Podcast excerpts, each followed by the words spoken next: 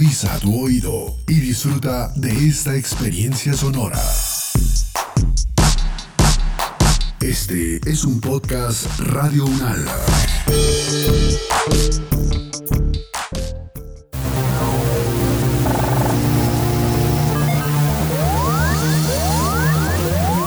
Siete días en el mundo. Les damos la bienvenida a Análisis Unal 7 días en el mundo, una selección de las noticias que nos deja la semana del 4 al 10 de julio del año 2021. Iniciamos. Los conflictos, las relaciones entre los países, las elecciones presidenciales, regionales y legislativas, la conformación geopolítica del mundo, en un recorrido por los hechos más importantes de los últimos siete días. Siete días en el mundo.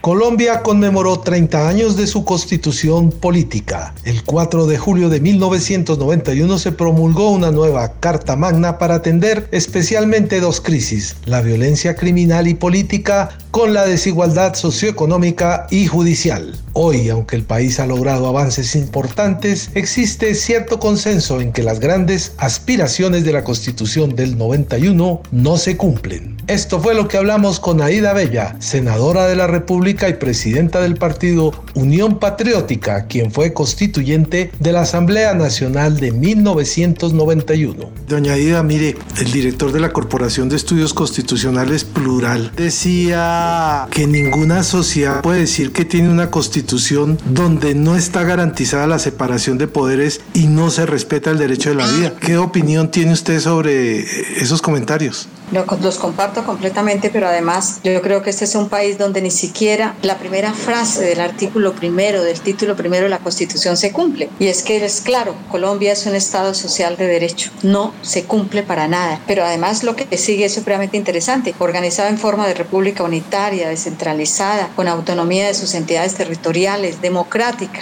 ¿Alguna democracia tiene genocidios como hay aquí? Participativa y pluralista. Participativa, pluralista, cuando ni siquiera el presidente de la República actual se reúne ni siquiera una vez en tres años que lleva de gobierno con la oposición, fundado en el respeto de la dignidad humana. ¿Dignidad humana? ¿Cuál? Dispararle a los jóvenes, como en Chile, a los ojos, a su cara, matarlos, desaparecerlos, violar a las mujeres en estado de indefensión, eh, capturadas, y no solamente en sitios legales, sino ilegales, en el trabajo y la solidaridad de las personas que la integran y en la prevalencia del interés general. Interés general cuando solamente un índice lo hace a uno estremecer y denota la desigualdad en este país, el 0.4% de la población es dueña del 46.6% de la tierra. Este es un dato del Censo Agropecuario del 2014. Impresionante que con una constitución que trató no solamente en los derechos fundamentales, sino también en los derechos culturales, ambientales, eh, sociales, pues tenemos artículos que se violentan todo el día. Por ejemplo, el artículo 11, el derecho a la vida es inviolable, no habrá pena de muerte. Aquí lo que hay que quitar es la pena de muerte, porque realmente lo que existe es algo espantoso. Primero, el genocidio de la Unión Patriótica. Estábamos en, en, uno de los, de los picos altos, si se puede llamar así, cuando estábamos haciendo la Asamblea Nacional Constituyente. El primer denuncio yo lo hice a finales de febrero y fue la masacre de la familia Camacho en Prado, Tolima, donde mataron a Rosalba Camacho, que era la concejal de la Unión Patriótica en el municipio, a su esposo, a sus hijos y a una nietecita de nueve años, por Dios. Entonces, pero esto sigue con los líderes sociales, con la misma con que mataron a la gente de la Unión Patriótica, están matando a los líderes sociales. Pero lo que sigue también en el artículo 12 es estremecedor que no lo cumplen. Nadie será sometido a desaparición forzada, a torturas ni a tratos o penas crueles, inhumanos o degradantes. Hay cosa más degradante que la violación de las mujeres en los sitios de reclusión. Hay cosa más terrible que torturen a la gente de pronto hasta en los depósitos de los almacenes, en sitios que no son de detenciones oficiales. Eso está prohibido en las convenciones internacionales. Sin embargo, aquí se dan el lujo de desobedecer incluso el artículo 13, que es el derecho a la igualdad. Todas las personas nacen libres e iguales ante la ley, recibirán la misma protección y trato de las autoridades y gozarán de los mismos derechos, libertades y oportunidades sin ninguna discriminación por razones de sexo, de raza, origen nacional o familiar, lengua, religión, opinión política o filosófica. Aquí, en mi modesto concepto, la Constitución les ha quedado grande a todos los gobiernos que, incluso al propio gobierno que la convocó y la citó, el gobierno del doctor Gaviria, que fue donde empezó la inmensa privatización y el neoliberalismo que llegó con las botas puestas al Cono Sur. Yo a veces creo que los presidentes y quienes la juran defender no la leen. Senadora, buenos días. En la misma Constitución existen mecanismos para juzgar y castigar a quienes no cumplen la Constitución, porque pues usted misma lo anota, los gobiernos son responsables de que no se cumpla y realmente son muy pocas las cosas que uno puede ver que se han cumplido esta Constitución, pero el resto es letra muerta. ¿Qué se puede hacer? ¿Hay alguna salida o vamos a seguir en la misma hasta que de pronto salga una nueva constituyente y se arme una nueva constitución a la medida de los gobiernos? Pues si no se cumple esa constitución, que en mi modesto criterio también es muy avanzada, no solamente en los derechos, en los derechos fundamentales, en, todos los culturales, los ambientales, que tampoco los cumplen. Y claro, se crearon también algunos mecanismos de garantía para que estos eh, derechos se cumplieran. Ahí tenemos el derecho a la tutela, eh, hasta ha sido una figura estrella de la constituyente, eh, porque la gente, pues anteriormente a eso, pues no, nadie respondía por nada, se hacían las solicitudes y bueno, y lo que se quiso corregir fue eso, realmente que, que se pudiera en últimas proteger eh, la aplicación de esos derechos. Eso está en el capítulo cuarto, si no recuerdo mal. Y ahí pues están las actuaciones que los particulares y las autoridades eh, deben ceñirse a los postulados de la buena fe, la cual se presumirán todas las gestiones que aquellos adelanten. Pero yo creo que no solamente eso, toda persona tendrá la acción de tutela que está en el artículo 86 para reclamar ante los jueces en todo momento y lugar, con un procedimiento sencillo, preferente y, sumario. Por sí misma, no se necesita un abogado para ir a que me tutelen a un niño que lo están, eh, por ejemplo, maltratando todos los días. Pero yo sí creo que realmente con este gobierno, por ejemplo, no hay nada que hacer. Todavía nos queda un año prácticamente de tortura, de, de, ver un gobierno que violenta todos los principios fundamentales. Senadora Aida Bella, muchas gracias por acompañarnos con sus opiniones aquí en las emisoras de su universidad. Pues ahí estamos cada vez que se necesite. Muchísimas gracias a ustedes que se ocupan de estos temas a veces tan espinosos. Muchas gracias. Muchísimas gracias. Siete días en el Discusión en la conferencia de prensa matutina del presidente mexicano López Obrador con el periodista Jorge Ramos. El presidente defendió ante la prensa las cifras de muertes y violencia durante su gobierno, así como su estrategia para atender la pandemia. En siete días en el mundo escuchamos las críticas del periodista y las explicaciones poco convincentes del presidente López Obrador. Camino a convertirse en el más violento en la historia moderna de México.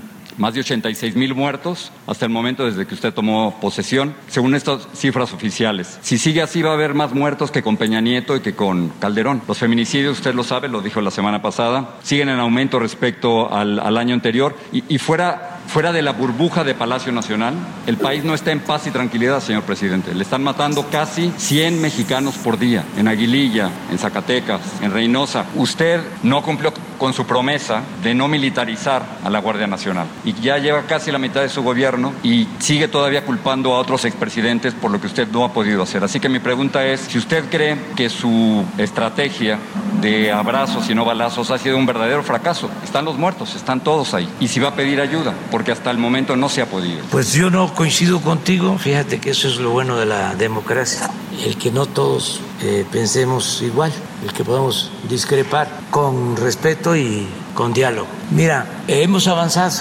Ahora sí que yo tengo otros datos y no es una burbuja porque no me gusta el autoengaño. Eso corresponde a los demagogos y a los hipócritas. Eh, nosotros tenemos eh, dificultad para reducir como quisiéramos el delito de homicidio, pero, y esto es importante, hemos logrado contener el crecimiento que se traía en homicidios. Incluso hay una disminución desde que llegamos, si quieres, marginal, del 3%. Pero es que lo ha mantenido hasta arriba. O sea, es, es uno de los Sí, pero de las peores cifras que ha habido. Ahora, ahora lo vemos porque es muy interesante esto. ¿Por qué no me pones la, la lámina? Este es homicidio. Sí, pero la si se fija, tiene precisamente está estabilizado hasta arriba. Sí. O sea, es en, el, peor momento de la guerra, en el peor momento de la violencia, lo sí, estabilizado. Sí, este punto, porque es muy interesante la información. Este es el punto más alto. Esto es Peña. Y ahí lo, y ahí lo, sí, ahí lo agarramos. Aquí lo agarramos. La tendencia era esta. Mira, Claro, lo, que yo digo es que no puede decir ah, que tiene 100, muertos diarios y que eso es un éxito. Eh, claro que no es un asunto fácil, ya lo expliqué. Lo que usted presenta como un éxito, como un logro, no, no lo es. Le, doy un dato más fácil. En, en, diciembre del 2018, su primer mes, como presidente, tuvo 2.892 homicidios dolosos, el primer mes. Y en mayo del 2021, que acaba de pasar, tuvo 2.963. No hay cambio. Sí hay cambio.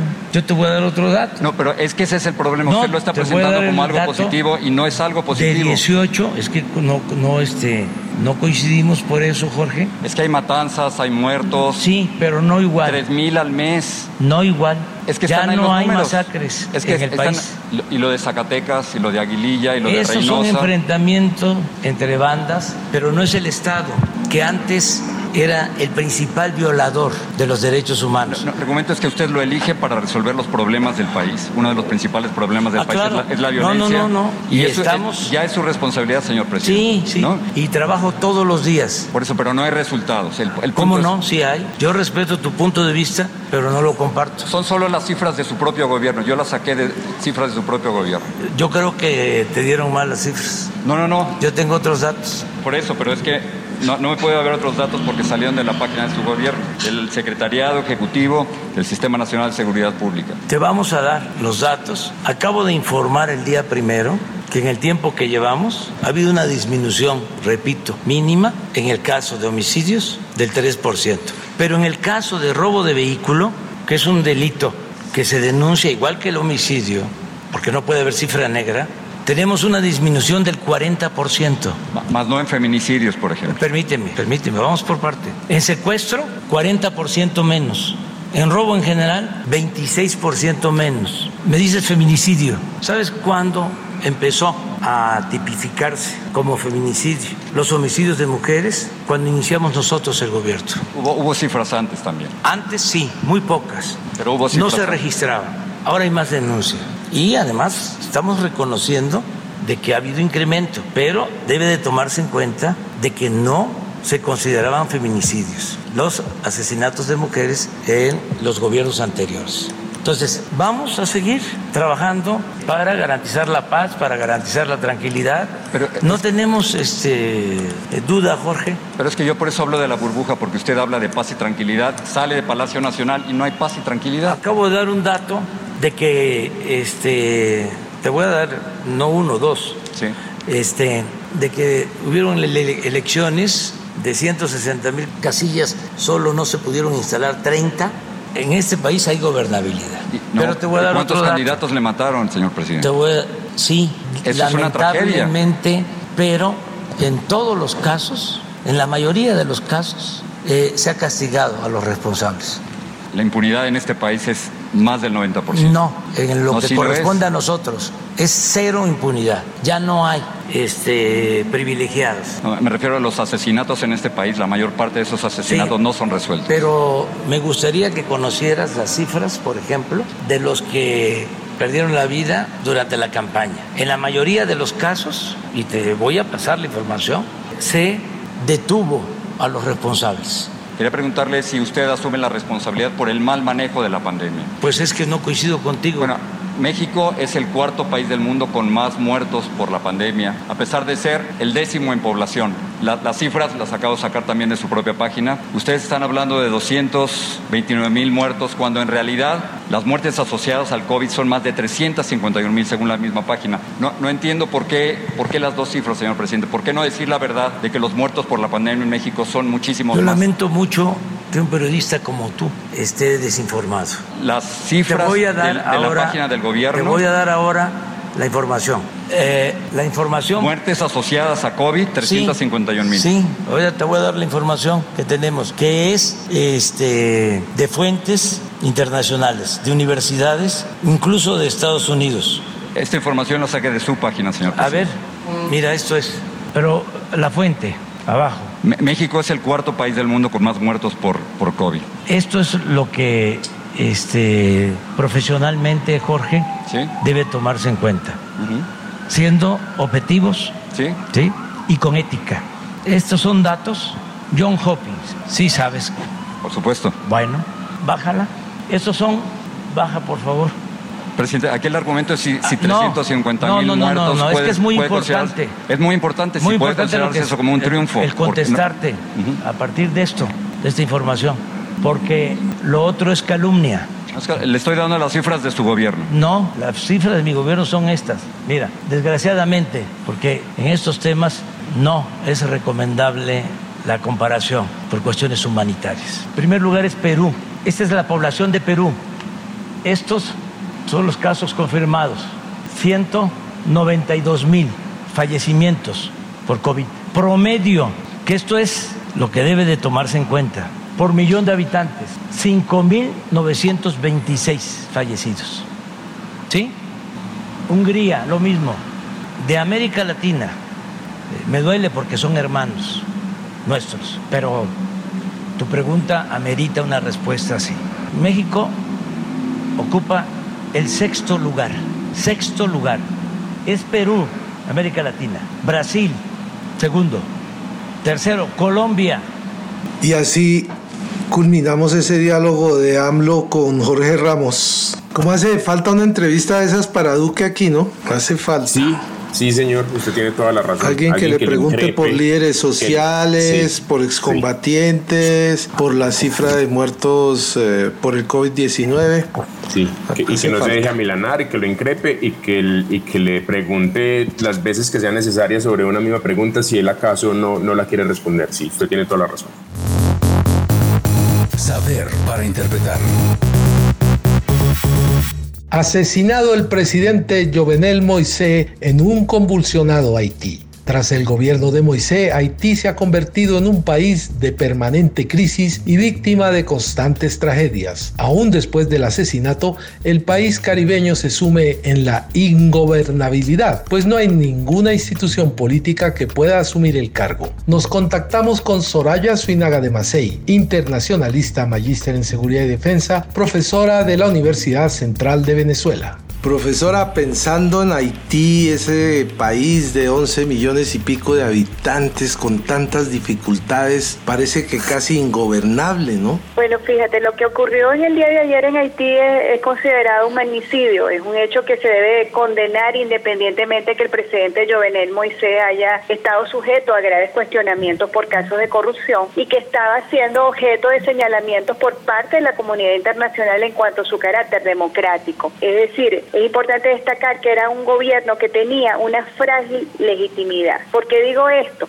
Si miramos el pasado, en el, año 2015, las elecciones realizadas fueron altamente cuestionadas por la gran extensión de la población, que rondó en, un 82%, ya que la población no estaba identificada con ningún proyecto político presentado por los candidatos en ese momento. Unido a esto, a finales del 2016, luego de un año de haberse eh, celebrado los comicios electorales, pues que se dan, eh, se dan los resultados. Pasó un año el país sumido en la incertidumbre que no se sabía quién iba a ser el presidente. Pues en el año 2017 definitivamente se dice que el resultado es que es yo, Jovenel Moisés quien iba a dirigir el, país, pero que sumido en, en, un, en, un, proceso oscuro. ¿Por qué digo un proceso oscuro? Porque este se señalaba que estaba inmerso en casos de corrupción, sobre todo el proyecto de, de Petrocaribe. En ese momento él no era, no había sido presidente, pero se le señalaba eh, eh, que estaba inmerso en, casos de corrupción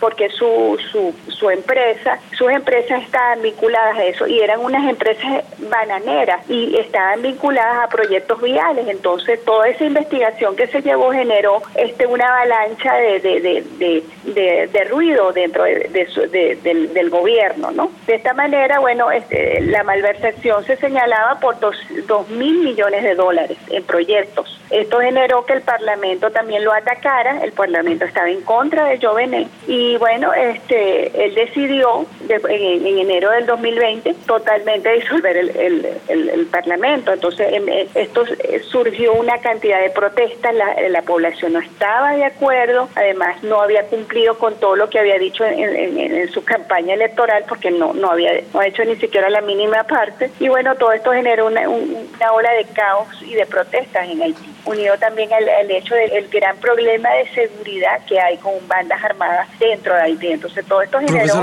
una avalancha de cosas impresionantes. ¿no? Eh, yo le quisiera preguntar, usted, usted acaba de decir parlamento no hay porque el mismo yo en el Mois em, se encargó como de, de, de, dejarlo sin, sin, sin, función. Se supone que después de la muerte de un presidente allí en Haití, eh, quien debe tomar las riendas del, del, del, poder hasta que haya unas nuevas elecciones es el primer ministro, pero el primer ministro no se puede oficializar porque no hay presidente de la Corte Suprema. Es decir, hay un vacío político en este momento muy, muy importante y muy grave allí allí, en Haití. No se sabe qué va a pasar, quién va a tomar las riendas mientras hay elecciones que además se supone van a ser en septiembre. Exactamente, eso es lo que está ocurriendo. Hay un vacío de poder y es muy peligroso, porque por toda la situación que está ocurriendo hay una situación explosiva, aparte de que ah, este no se sabe si es cierta, no hay un eh, dentro de la misma estructura del gobierno que del gobierno no hay nadie que pueda asumir esas funciones, aunque la Constitución lo, lo dice. Entonces, ese vacío de poder puede traer consecuencias eh, más graves de las que están ocurriendo. Entonces, imaginemos eh, que no hay ninguna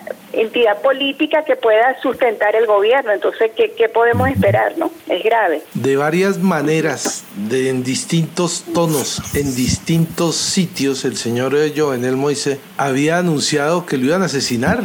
Eh, Qué extraño que no hubiera un grupo suficiente de seguridad alrededor de él. Efectivamente, eso, él lo dijo en una entrevista. Ah, en el mes de febrero lo entrevistaron y él dijo que él, iba a ser posiblemente asesinado por, por un grupo de, de, de, la élite que, que, todavía quitaba y ponía presidentes en Haití. Así mismo lo dijo en una entrevista. Entonces es extraño que si ya desde el mes de febrero el presidente estaba diciendo de que iba a ser asesinado, de que eh, eh, no estaban de acuerdo con con todo lo que él estaba haciendo. Entonces, ¿por qué no se tomaron las medidas de seguridad para este salvaguardar su vida y la de su, su esposa, pues? Y además eso era una residencia, es una zona residencial privada, entonces no se tomaron las medidas suficientes para evitar ese ese hecho. No sé, los servicios de inteligencia no, no tuvieron este alerta para por, por eso que estaba ocurriendo. Entonces, eh, eh, todo eso es demasiado extraño. Yo lo veo demasiado extraño. Aparte del, del tema de seguridad que, se habla mucho del gobierno, pero el tema de seguridad es gravísimo en, en Haití. En, menos de un mes han secuestrado a 100 personas, y entre ellos extranjeros, y eso lo, lo, es, es un, hecho extremadamente grave en el tema de la seguridad, porque son dos bandas delincuenciales que han tomado prácticamente este Haití, sobre todo en la, capital, Puerto Príncipe. Entonces, bueno, yo no sé qué va a ocurrir en ese país, pero la cosa está extremadamente grave. Profesora Zunuaga, ¿y qué se puede decir de la oposición en Haití? ¿Quiénes son en este momento o quiénes eran los opositores de, del presidente, porque parece también además que estos tienen un gran poder. Bueno, la oposición es estaba muy dividida también. Vamos a estar claros que desde las elecciones, eh, desde que se hicieron los, los comicios eh, electorales en el 2015, la oposición haitiana estaba muy dividida. Entonces, no el, proyecto político tampoco había cojado dentro de, de, la población. Internamente, después que, que sale electo Jovenet, había una una pugna dentro de, del gobierno muy grande con la oposición. Entonces no se llegaron a acuerdos en ningún momento, aparte que, estaba señalado y todos querían que se fuera. Y en una entrevista, este, muchos de los del gobierno y muchos de, los, de, las partes, eh, por ejemplo, la Corte Superior de Cuentas, que también el presidente Jovenel le había quitado funciones, porque en el 2018 había surgido esta Corte para investigar los casos de corrupción y en vista de que él había sido señalado señalado también le cortó este todo tipo de poder, de señalamiento, es decir, de investigación. Entonces no había ningún ningún ente en el gobierno, sino el presidente quien era el que mandaba y además mandó, mandó durante un año por decreto presidencial. Profesora Soraya Suinaga de Macei, muchas gracias por estar comunicada con el análisis UNAL. Mm, gracias a ustedes por invitarme. Siete días Comisión Interamericana de Derechos Humanos entregó su informe Observaciones y Recomendaciones de la visita de trabajo de la CID a Colombia realizada del 8 al 10 de junio del 2021. En una conferencia de prensa desde Washington, la Comisión Interamericana de Derechos Humanos entregó su balance tras la visita de trabajo que adelantó en Colombia para verificar denuncias de violaciones de los derechos humanos en el marco del paro nacional. Junto con el balance, la Comisión hizo al Estado colombiano varias recomendaciones para la protección de los derechos de los ciudadanos. Este es el análisis de Pedro Pemberti, abogado y magíster en estudios políticos, profesor de la Universidad Nacional de Colombia, CDM Profesor, la cascada de opiniones después de la rueda de prensa de la Comisión Interamericana de Derechos Humanos, bueno, eso ha hecho temblar, reír, llorar, eh, agraviarse, bueno, todas las posibilidades eh, existentes sobre el informe de la Comisión Interamericana de Derechos Humanos. Estamos cerrados desde el punto de vista de que creemos que nos tiene que gustar o nos tiene que molestar. Guillermo, usted tiene razón, es preocupante de cómo nuestra clase política ha tomado una posición tan radical, tan extrema de, asumir una posición en un otro bando que desfigura lo que realmente ocurre, lo que realmente pasa en el, en el país. La preocupación era ayer era si les gustaba o no les gustaba, si se filaban o no se filaban con el presidente, con el presidente Duque, y no se preocupaban verdaderamente de analizar el contenido de dicho informe. No se preocuparon realmente de examinar lo que verdaderamente allí se dijo, lo que realmente allí plasmó. Entonces lo que hay es como una clara intención, como muchas veces, de negar la realidad y que ha sido esa uno de los grandes problemas cancerosos del país en el sentido de que siempre negamos lo que realmente pasa y por eso ni las soluciones ni los remedios que asumimos son oportunos, son eficaces y por eso siempre vamos de tumbo en tumbo hacia, hacia el precipicio. Eso es lo que está significando esa reacción de ayer, no es en sí mismo mirar y analizar qué fue lo que está planteando la comisión y lo que trató fue de buscar una adhesión al gobierno y eso es preocupante, Guillermo. Profesor, el señor presidente dijo y con esto como que se puede resumir un poco el asunto es que nadie puede recomendarle a un país tolerar la criminalidad.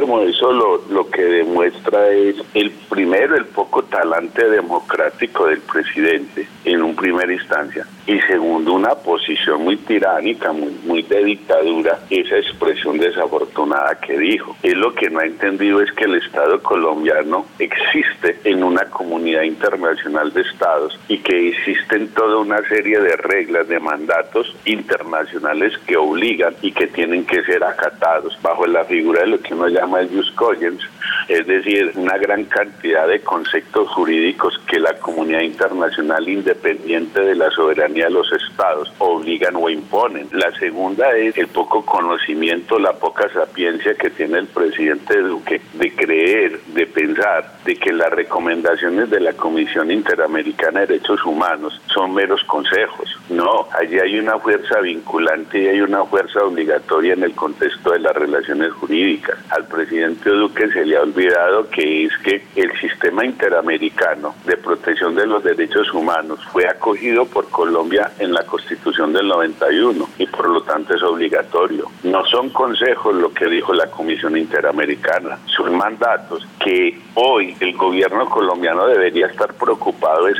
más bien en subsanarlas, en corregirlas, en enmendarlas para solucionar un problema que todo el país sabe. 50 millones saben que lo que dijo la comisión no inventó nada, lo que la comisión estableció allí no fue crear unas situaciones ficticias o para tratar de calumniar el, eh, calumniar el actual gobierno. Lo que está allí plasmado fue la reunión que eh, la, la realidad que 50 millones de colombianos.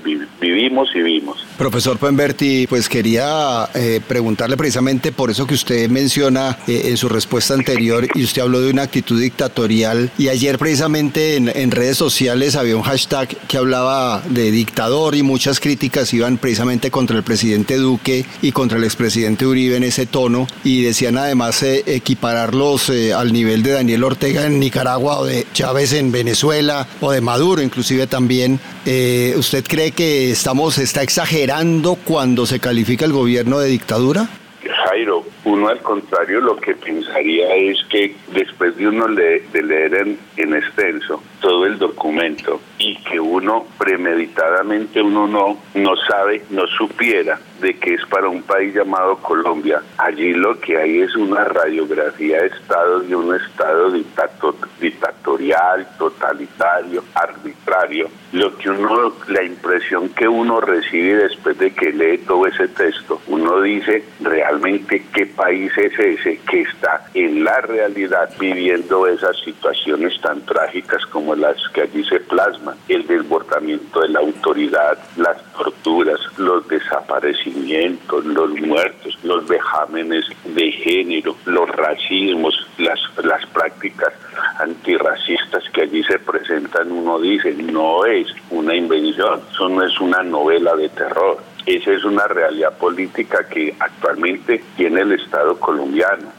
y si usted define la dictadura bajo cualquier definición, bajo cualquier forma, va a encontrar que la realidad colombiana se ajusta a ese modelo dictatorial. Entonces, no es que se exageró, sino que la, la, realidad es tosuda. La realidad muestra verdaderamente que lo que la comisión plasmó, pues lo que el país está sintiendo. Incluso uno se podría quedar corto porque solamente se limitó un corto margen de, de análisis, que fue desde el 28 de abril. ¿Qué tal si hubiera recogido cómo se está viviendo la realidad colombiana en los campos con, con los con los defensores de derechos humanos, con los que se atrevieron a, reinsertarse en la sociedad y uno allí va a recoger que el Estado es mucho más tenebroso, la realidad es mucho más trágica, como el, el Estado colombiano abandonó desde hace mucho tiempo sus principales obligaciones, que es la del orden público, la seguridad, y hoy uno el territorio uno lo ve fragmentado, lo ve atomizado, con una pluralidad de fuerzas ilegales, que el Estado se empequeñeció de tal forma que uno dice que hay partes del territorio colombiano donde el Estado no existe y donde existen no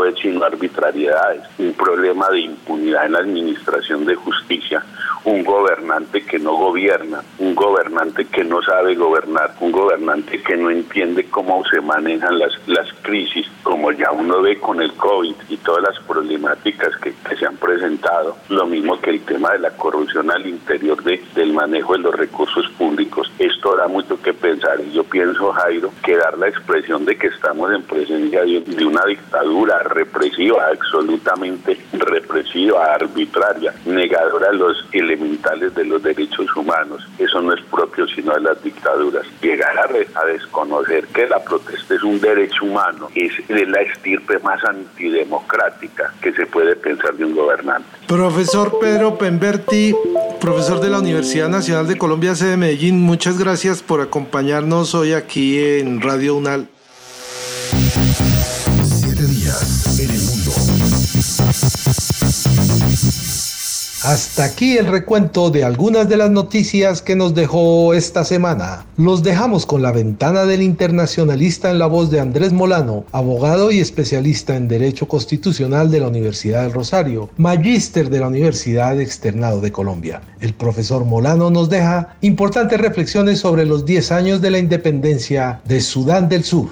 Nos escuchamos el próximo viernes con el análisis de los acontecimientos más importantes que ocurren cada semana.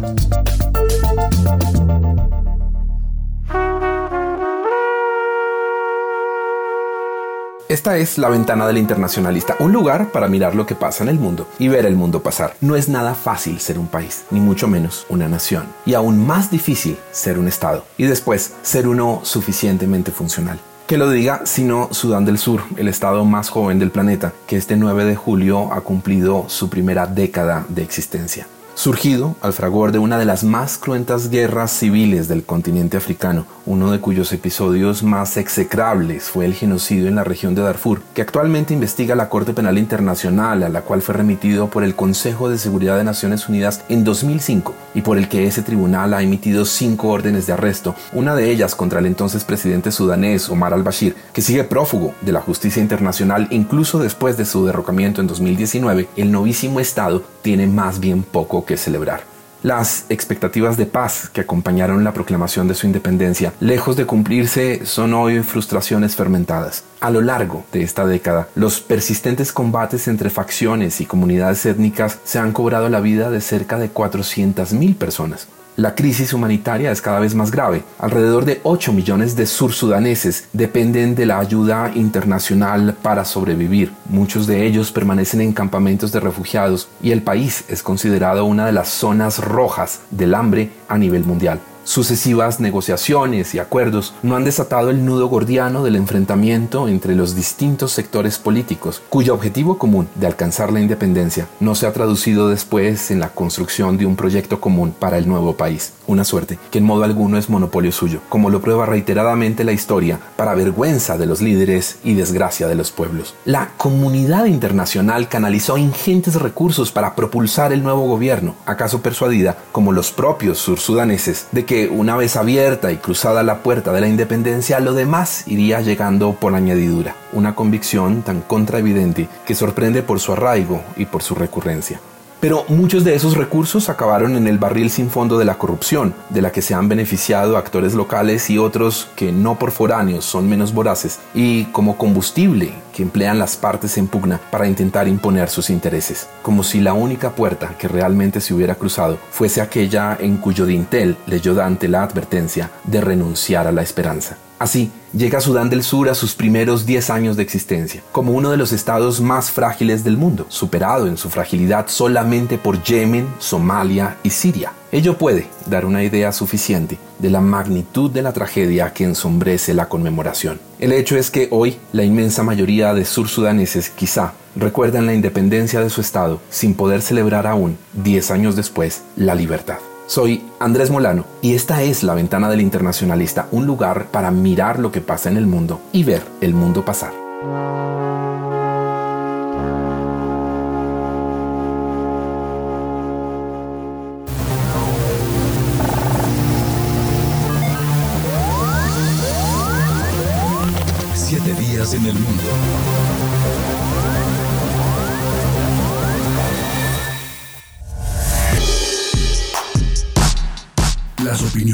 Aquí expresadas son de entera responsabilidad de sus autores y solo comprometen a los realizadores de este podcast. No representan necesariamente el pensamiento de Radio Unal ni la posición oficial de la universidad. Este y otros podcasts en nuestro sitio web podcast.unradio.unal.edu.co.